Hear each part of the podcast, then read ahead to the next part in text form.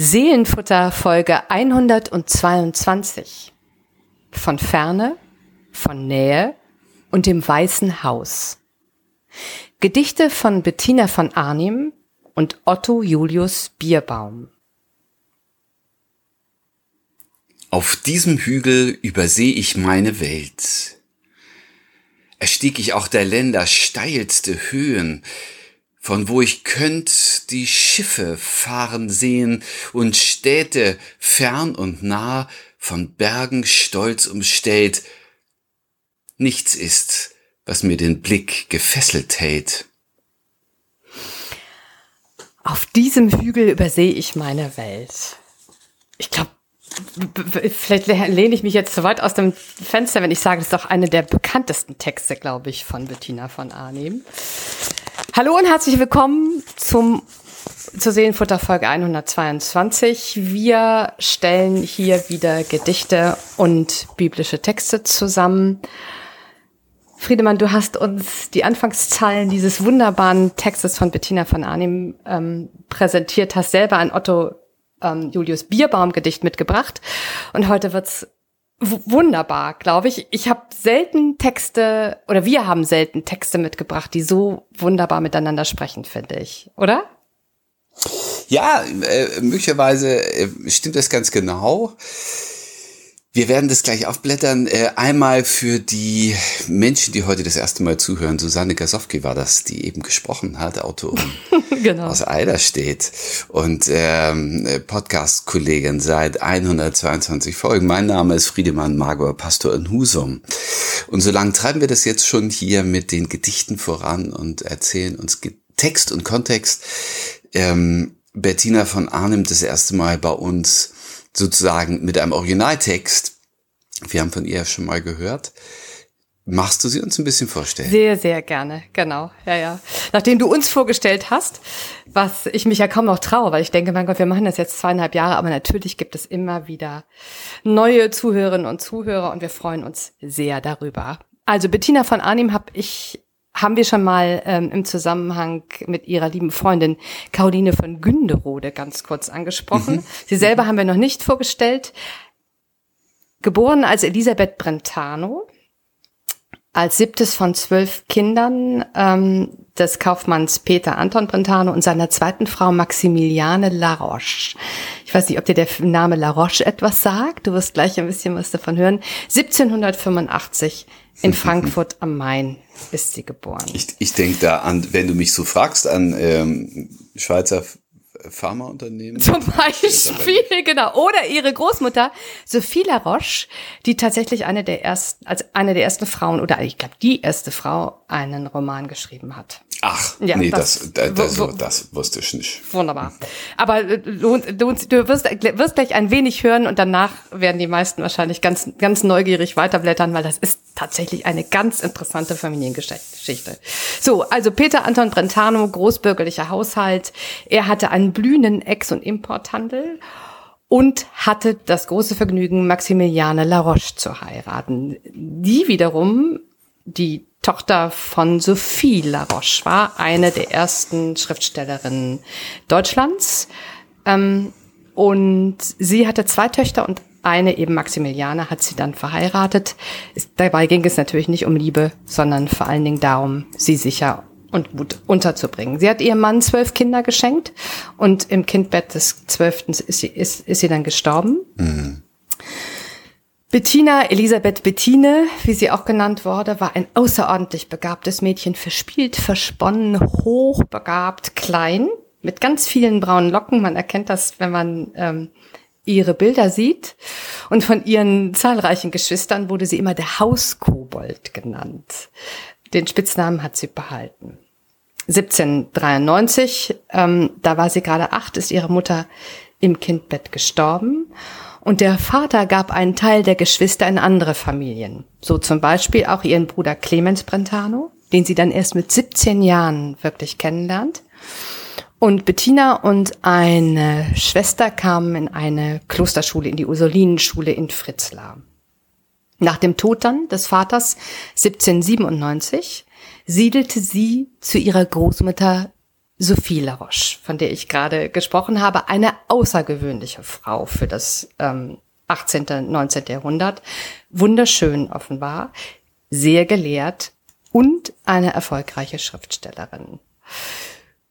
Goethe hat sie besucht und war verzaubert von ihr und vor allen Dingen von ihren beiden Töchtern und da besonders von Maximiliane und sie hat Maxi äh, er hat Maximiliane damals umworben, aber die Mutter hat ähm, von dieser Verbindung abgeraten und ihre Tochter dann mit dem Kaufmann aus Frankfurt verheiratet. Aber Bettina lebte mit acht Jahren auf in diesem ähm, Haushalt ihrer Großmutter, wurde frei erzogen, lernte Latein, ähm, lernte Bücher lesen. Also sie, sie bekam Bücher in diesem Haus zu sehen, die eigentlich einem Fräulein aus großbürgerlichem Hause überhaupt nicht zur Verfügung standen. Und entwickelte sich natürlich ähm, auch durch diese Lektüre und durch diese unangepasste Großmutter zu einer ganz ungewöhnlichen Frau. Sie hatte eine enge Beziehung, davon sprachen wir vorhin, zu Caroline von Günderode, die ja ebenfalls in Frankfurt lebte. Und eine sehr, sehr enge Beziehung zu ihrem Bruder Clemens. Zu beiden hat sie Briefkontakte gepflegt und aus diesen Briefkontakten sind jeweils Bücher geworden, die sehr, sehr erfolgreich waren. Mhm. Aber erst einmal hat sie 1811 geheiratet, obwohl sie das eigentlich nie tun wollte. Ähm, aber der Freund ihres Bruders, Achim von Arnim, ähm, ein wenig älter als sie, hat ihr irgendwann geschrieben, da war sie schon 26 und eigentlich aus dem heiratsfähigen Alter eines Fräuleins aus dem 19. Jahrhundert heraus, hat ihr geschrieben, er könne nur ein großes Erbe antreten wenn er heiraten und Kinder bekommen würde, ob sie nicht die Mutter seiner Kinder werden wolle. Ja, das mal. Das mal. Oh, da, ja, oder? Da hat sie gesagt, na gut, ich habe jetzt gerade nichts anderes zu tun.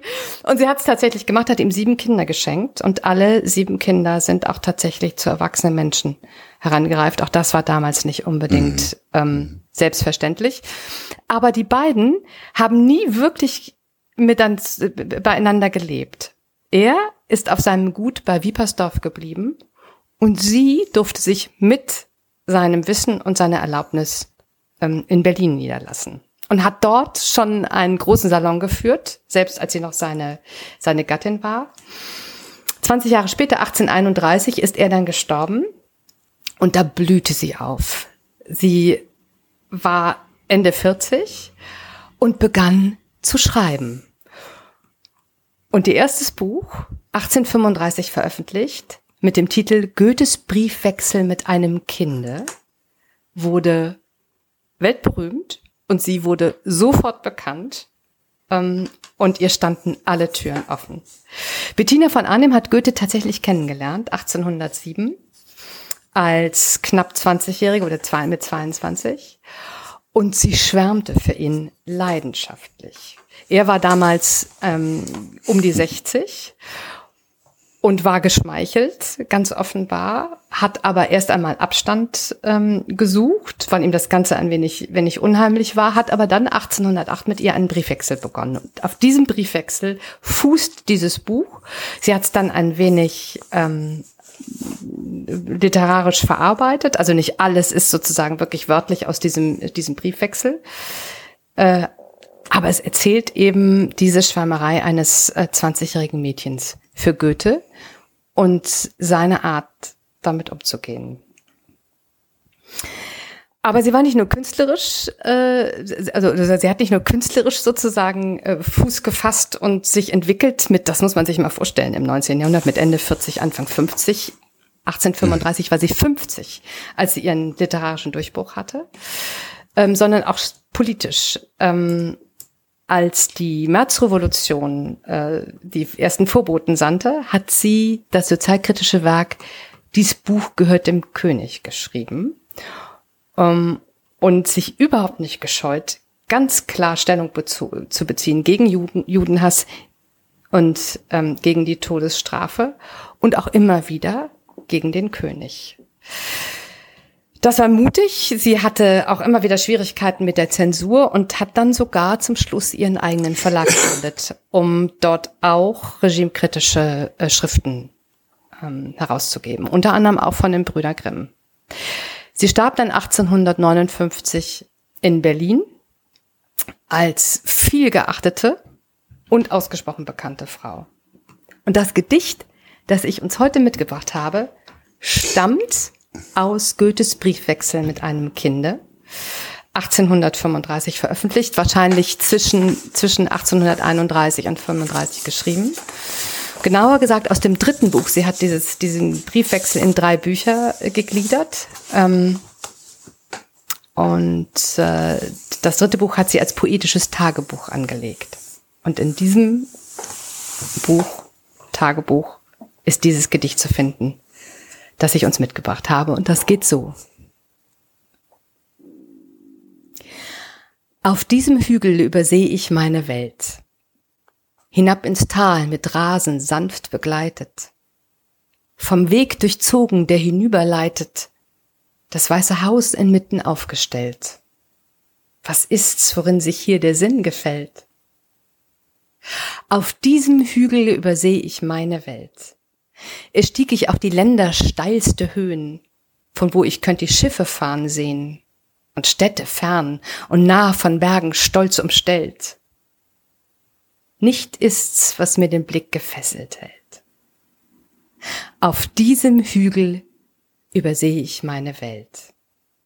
Und könnt ich Paradiese überschauen, ich sehne mich zurück nach jenen Auen, wo deines Daches Zinne meinem Blick sich stellt, denn der allein umgrenzet meine Welt. Bettina von Arnim. Tja, wow, wow, wow. Wie schön. Ja, ein wunderbarer Text. Wunder, wunderschön. Ja. Die, die Dramaturgie des Blickes, mhm. der so, so unterschiedliche Perspektiven einnehmen kann und will. Und dann, äh, und dann in der Nähe das Wichtige findet. Genau. Erzähl, was, äh, was reizt dich an diesem Gedicht? Warum hast du es heute mitgebracht? Zum einen ist es tatsächlich dieser Auftakt der drei Strophen. Auf diesem Hügel übersehe ich meine Welt. Mhm. Das, ähm, das ist so eine schöne Zeile. Ich sehe sie da stehen, wie sie, wie sie äh, umherblickt. Und sie sieht ja nicht eine Welt, sie sieht ihre Welt meine Welt. Auf diesem über Hügel übersehe ich meine Welt. Alles, was sie sieht, ist das, was ihr wichtig ist. Ähm, und dann, wie du schon sagst, die Dramaturgie des Blickes, dann, dann lässt sie den Blick schweifen in der, in der ersten ähm, Strophe und du kannst ihm so gut folgen, hinab ins Tal mhm. mit Rasen, mhm. sanft begleitet. Wirklich wie eine Kameraführung. Genau, sozusagen. ganz genau, genau. Als wenn sie so, genau, wie so eine, äh, ähm, Genau, wie eine totale, die sich dann so langsam zoomt, das weiße Haus inmitten aufgestellt. Was ist's, worin sich hier der Sinn gefällt?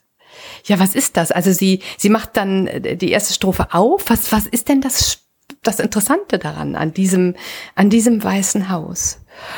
Ähm, und in der zweiten Strophe geht der Blick ja sogar nicht der Blick, sondern die Erinnerung anderer Blicke ja noch ein bisschen mhm. weiter.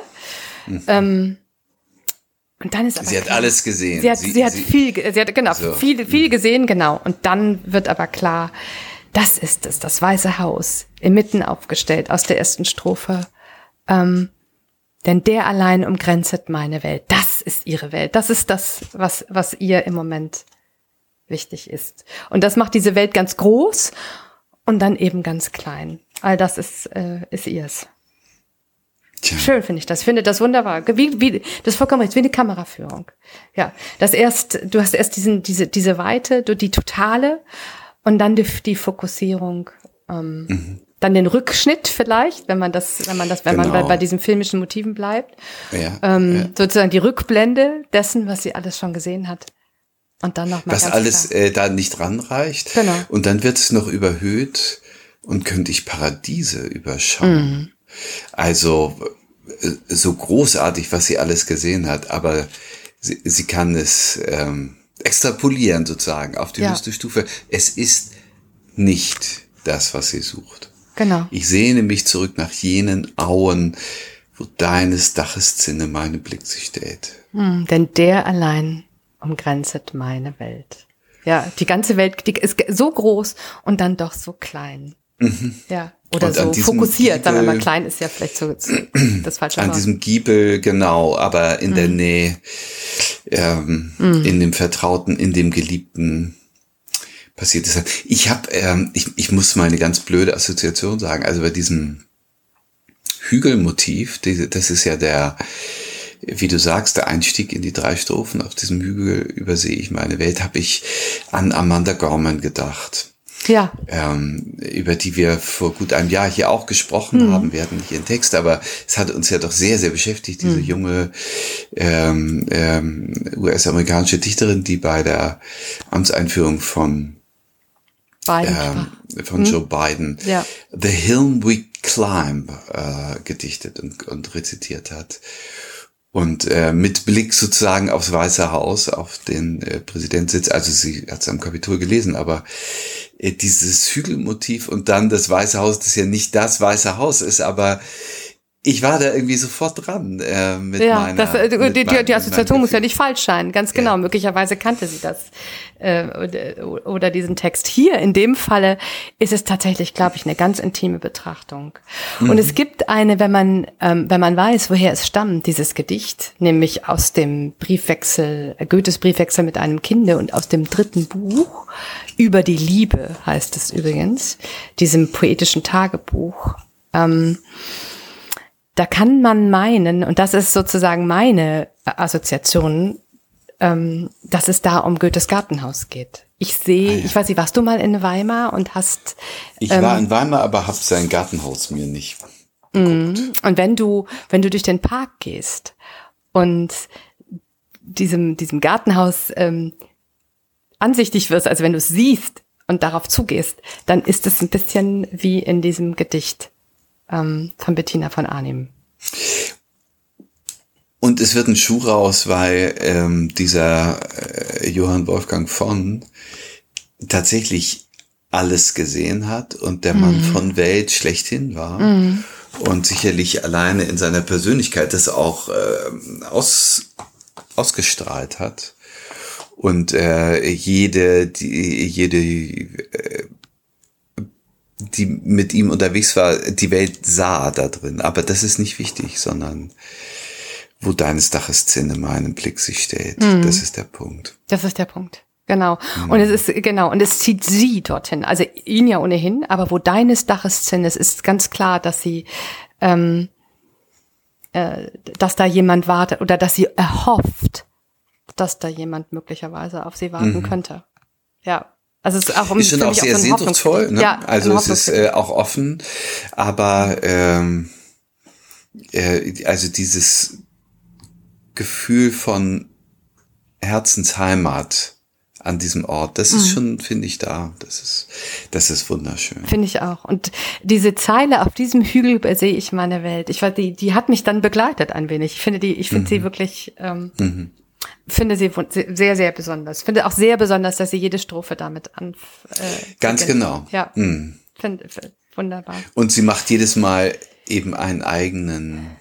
Eine eigene Move kleine Welt auf, genau. Naja. Mhm. Das ist, das ist schon toll. Aber es ist die Klammer, es ist die äh, Brücke dieser. Also ich, ich habe mich sehr gefreut, als ich es gelesen habe. Ich finde, es ist äh, auch, auch äh, in einem sprachlichen Fluss, in einem sanften Ton, in dem alles hält, alles trägt. Ja. Wunderbar. Mhm. Und wenn man sich überlegt, dass sie tatsächlich ähm, den Mut hatte, also sie hat möglicherweise für sich alleine schon geschrieben, aber schlussendlich dann doch erst mit Ende 40 angefangen hat zu schreiben und mhm. das der erste große Wurf war, ähm, dann finde ich das, finde das einfach sehr, sehr besonders. Wirklich sehr, sehr besonders. Auch so. im Hinblick auf ihre Biografie, ja. Und du hast ein mhm. wunderbares Bibelwort dazu gefunden. Richtig, aus dem äh, großartigen Psalm 139, den wir hier öfter mm. mal mhm. klingeln lassen. Mm. Äh, hier ist das Motiv dieser, dieses weiten Blicks äh, mit den Schiffen und den Städten und den Bergen und den steilsten Höhen. Da heißt es nämlich, nehme ich Flügel der Morgenröte und bliebe am äußersten Meer. Das ist diese diese mhm. unendliche Weite. so würde auch dort deine Hand mich führen und deine Rechte mich halten. Ah, wie schön, ja. Das ist ihre Sehnsucht. Ja, das ist mhm. diese Sehnsucht. Wunderbar. Dazu setze ich noch einmal das Gedicht. Mhm. Auf diesem Hügel übersehe ich meine Welt, hinab ins Tal mit Rasen sanft begleitet, vom Weg durchzogen, der hinüberleitet, das weiße Haus inmitten aufgestellt. Was ist's, worin sich hier der Sinn gefällt? Auf diesem Hügel übersehe ich meine Welt. Erstieg ich auch der Länder steilste Höhen, von wo ich könnt die Schiffe fahren sehen und Städte fern und nah von Bergen stolz umstellt. Nichts ist's, was mir den Blick gefesselt hält. Auf diesem Hügel übersehe ich meine Welt. Und könnte ich Paradiese überschauen und sehne mich zurück, ich sehne mich zurück nach jenen Auen, wo deines Daches Zinne meinem Blick sich stellt. Denn der allein umgrenzet meine Welt. Sehr schön. Ja, ihr Blick. Darf, darf ich nochmal ja. ähm, sagen, ich wollte dir da vorhin nicht in die biografische Parade fahren, aber Bettina von Arnim haben wir ja äh, letzte Woche von ihr gehört, äh, von äh, Caroline von Güngeroth, und zwar äh, vom Fünf-Markschein. Ja, ja, ja, genau. Also auf dem ist ja, äh, auf dem letzten Fünf-Markschein, auf der letzten Edition, äh, die handschriftliche äh, Signatur von Caroline von Güngerode und Goethe und anderen und, und Brentano, aber das Bild von Bettina von Arnim drauf. Ja, aber das ist doch kein, pa in die Parade fahren, ist doch eine, eine wunderbare Ergänzung, ich erinnere das. Schön, sehr, sehr schön. Und jetzt also die, die etwas Älteren unter uns äh, haben das, das Gesicht den Mark schon auch schon mal in der Hand gehabt. Das Gesicht von ihr schon oft gesehen, vielleicht gar nicht immer zugeordnet. Ich stell dir dazu ein Gedicht. Ich habe mich so Julius. gefreut darüber. Ja. Ja, Mensch. Ja, schön. ich äh, ich, ich mich auch, als ich es gefunden habe und dachte, das ist ja wie ein äh, wie ein Echo oder wie mhm. eine Antwort oder na, wir müssen uns das mal jetzt hier genauer angucken und es euch erstmal zeigen. Äh, Otto Julius Bierbaum ist uns hier so ähnlich wie äh, Bettina von Arnim öfter begegnet, aber noch nie mit einem Primärtext. Ähm, äh, denn er kannte sie alle. er war auch ein Tausendsasser an Handdampf der, der Literaturwelt äh, seiner Zeit äh, und war mit allen befreundet und hat ganz viele gefördert. Und äh, ich muss ihn aber erstmal ein bisschen einordnen. 1865 geboren in Grünberg in Schlesien. Ähm, Vater war Gastwirt und Konditor und äh, 1865 geboren, 1910 verstorben in Dresden, ist also 45 Jahre alt geworden. Er starb da nach einer schweren Krankheit, hat auch viel erlebt mit Alkohol und mit, mit äh, psychischen Problemen und ist dann ähm, in Dresden verstorben und in München auf dem Waldfriedhof beigesetzt, eine Urne. Journalist ist er gewesen, Redakteur, Schriftsteller, Librettist, hat auch ähm, pseudonyme äh, Namen verwendet.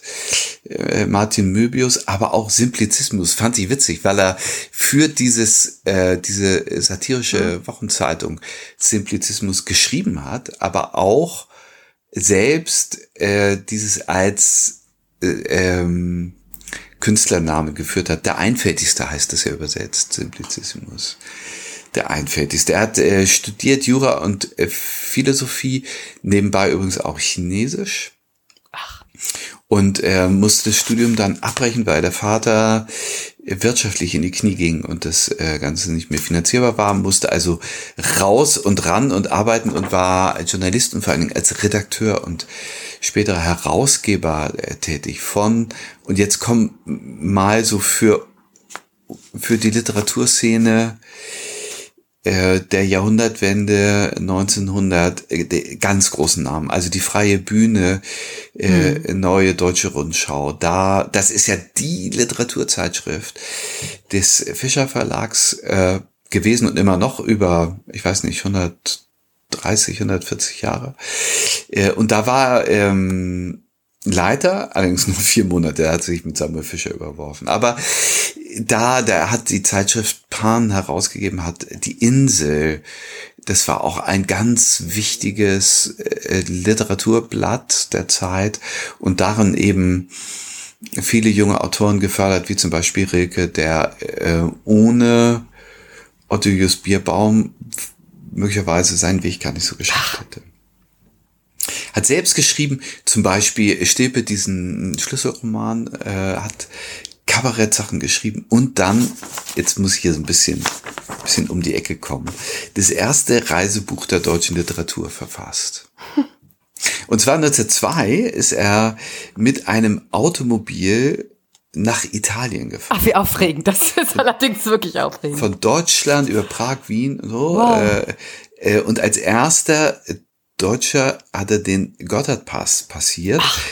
Neben ihm die erste Deutsche, es war nämlich seine äh, Gemma, sein, seine Ehefrau, sein zweites Glück, wenn man das so sagen kann. Ich glaube, so einfach war der nicht, weil er so ein Einzelgänger war und irgendwie nachts gearbeitet, tags geschlafen. Aber so mit seiner italienischen Frau ist er da über den Gotthard äh, gerollert und hat ähm, im Folgejahr dazu ein Buch geschrieben, eine empfindsame Reise im Automobil. Ist das ein schöner ja, Titel? Wunderbar. wunderbar. Äh, das ist das erste Reisebuch deutscher Sprache. Hat ein weiteres Reisetagebuch 1909 geschrieben, das äh, heißt Janky Doodle. Und äh, wirst du nicht kennen, aber das Motto, das er diesem Buch gegeben hat, wirst du kennen. Da hat er nämlich äh, äh den Aphorismus geschrieben, der ihn wirklich berühmt gemacht hat, ohne dass man seinen Namen vielleicht dazu verbindet. Humor ist, wenn man trotzdem lacht. ja, allerdings. Das stammt. Wunderbar. Und hier äh, äh, habe ich jetzt mitgebracht eine seiner feinen lyrischen Arbeiten, mhm. äh, die wunderbar vertont ist, übrigens von Richard Strauss. Freundliche Vision heißt das. Und es erschien in dem Buch und ich finde, der Titel ist schon wieder reine Poesie und, und toll. Irrgarten der Liebe, verliebte, launenhafte und moralische Lieder, Gedichte und Sprüche aus den Jahren 1885 bis 1900 von Otto Julius Bierbaum und darin finden wir das Gedicht Freundliche Vision. Nicht im Schlafe habe ich das geträumt. Hell am Tage sah ich schön vor mir eine Wiese voller Margeriten tief ein weißes Haus in grünen Büschen. Götterbilder leuchten aus dem Laube, und ich geh mit einer, die mich lieb hat, ruhigen Gemüts in die Kühle dieses weißen Hauses, in den Frieden, der voll Schönheit wartet, dass wir kommen. Tja. Freundliche Vision. Ach, herrlich. Wenn, da, wenn, das mal nicht untertrieben ist, oder? absolut, absolut. Ja, eine schönere Antwort auf die, auf die Sehnsucht von äh, Bettina hätte man gar nicht finden können. Also das ist ja, beide sehen das Gleiche und er lädt sie freundlich ein, in, mit ihr mitzukommen und weiterzugehen. Nicht nur draußen stehen zu bleiben und ähm, auf dieses Haus zu schauen, sich zu sehen, sondern mit ihm hineinzugehen. Unglaublich. Wunderbar. Ja. Wunderbarer Text. Ist es, ne? Ja, also es hat, es hat ähm, mhm. äh, noch mehr Ruhe, noch ja. mehr Dasein, Ankommen, ähm, Heimat finden. Äh, ich gehe mit einer, die mich lieb hat. Übrigens bei, bei Richard Strauss, ich habe mir das nochmal angehört, ähm, also da, da wird dieses Gedicht Wort für Wort natürlich vertont und dann gibt es eine, eine, eine Schlusssequenz, eine Coda, und in der glaubt er sich das Schönste am Schluss nochmal zusammen, so wie ein Unterstrichen, Unterstreichen im Text. Mhm. Und ich gehe mit einer, die mich lieb hat, in den Frieden voll Schönheit. Also unter Auslassung vieler Worte äh, gibt er dem nochmal so eine Schlussnote ich finde das sehr berührend, auch wenn es natürlich ein bisschen grob umgeht mit, äh, mit dem literarischen Text von Bierbaum, aber mhm. das ist es.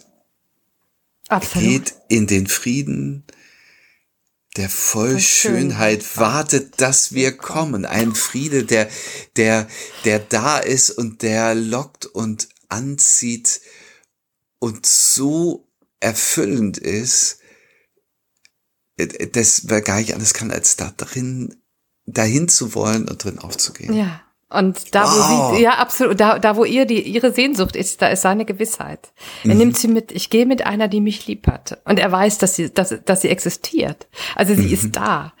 Ähm, ruhigen Gemütes in die Kühle.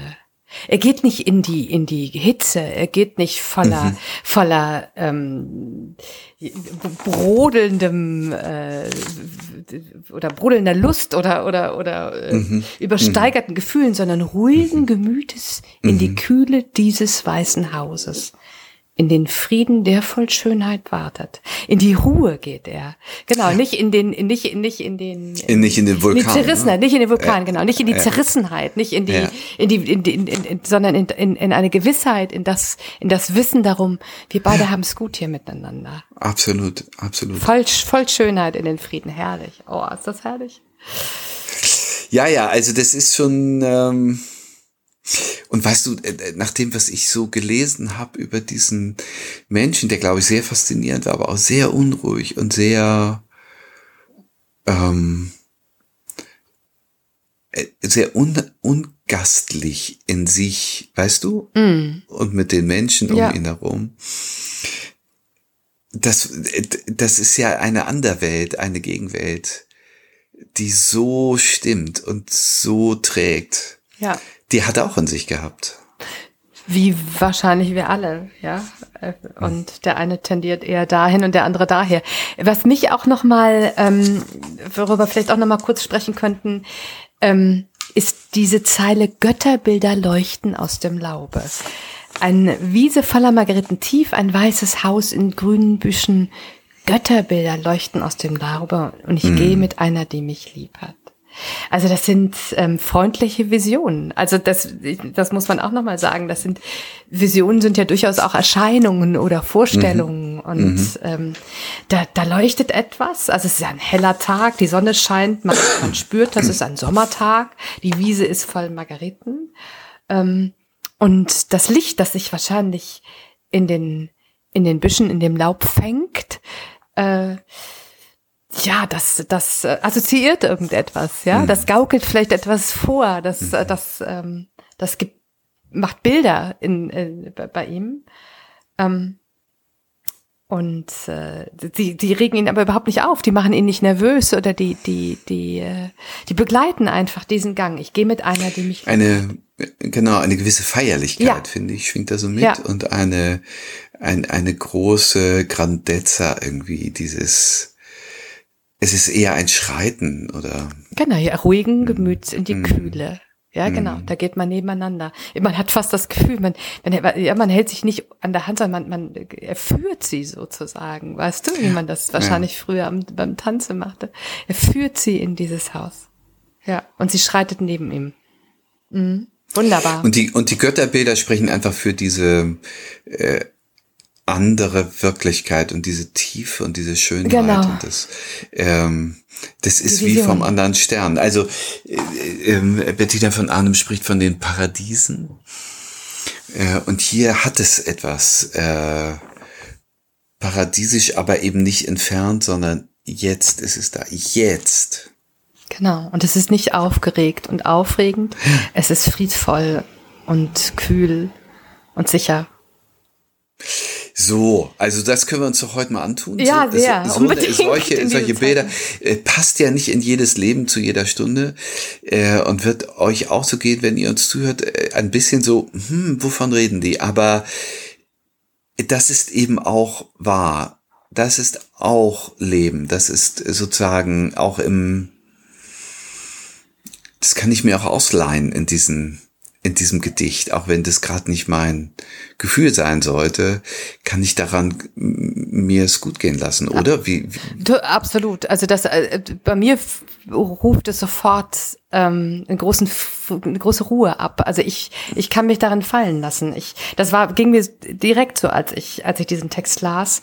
Äh, dass sich in mir so, ein, so, ein, also eine ganz, so eine große Ruhe und ein Frieden ausbreitete, in dem ich gerne mhm. sein mag. Und wenn ich jetzt ähm, dir, dir, dir zugehört habe und seine Biografie kenne umso mehr genieße ich das und umso mehr vielleicht genoss er auch das Schreiben dieses Textes. Das ist, mhm. das glaube ich auch, dass das sehr, sehr erfüllend ist, das ja. zu notieren. Äh, was meinst du? Es ist ja ähm, ein paar Jahrzehnte nach, äh, nach Bettina von Arnims Text geschrieben. Dieses Motiv des Weißen Hauses ist ja identisch. Ne? Ja. Das ist, deswegen bin ich da ja auch erstmal hängen geblieben, dachte, hä, das kenne ich doch, das ist es doch. aber, aber weit mehr als nur eine Stichwortassoziation. Also wir sind ja genau in dieser Tonalität, knüpft es an und führt es fort in seine Gewissheit. Ob, ob er das gekannt hat? Möglicherweise. Ich halte das nicht für ausgeschlossen. Überhaupt nicht. Also es korrespondiert so sehr miteinander, dass, dass es nicht ausgeschlossen ist, dass, dass er den Text kannte. Ja. Auch wenn er später geschrieben ist. Also, äh, oder gerade weil er später geschrieben ja, ist. Vielleicht ist es, weil, genau, gerade weil, genau. Vielleicht ist es eine, ja. ist es eine kleine Schön. Antwort, eine, eine, eine Fortführung. Und auch sie hat ja eine Vision. Also auch bei ihr ist es ja eine Sehnsucht. Das ist ja eine, eine Idee dann Richtig. schlussendlich. Ja. ja. Sag mal, dein Bibelwort dafür. Ja, ich, hab, äh, ich, ich mochte dieses, ich mochte diese Zeile, ich gehe mit einer, die mich lieb hat. Mhm. Ähm, und das Weiße Haus, das voll Schönheit wartet, dass wir kommen. Also diese, diese Einladung, wenn ihr, wenn ihr euch lieb habt, wenn ihr gemeinsam gehen wollt, dann kommt zu mir. Ich schenke euch Frieden. Das hat mich, ähm, hat mich zu Johannes geführt, dem ersten Johannesbrief, ähm, äh, Kapitel 4, Vers 7. Ihr Lieben, lasst uns einander lieben. Denn die Liebe ist aus Gott. Und wer liebt, der ist aus Gott geboren und erkennt Gott.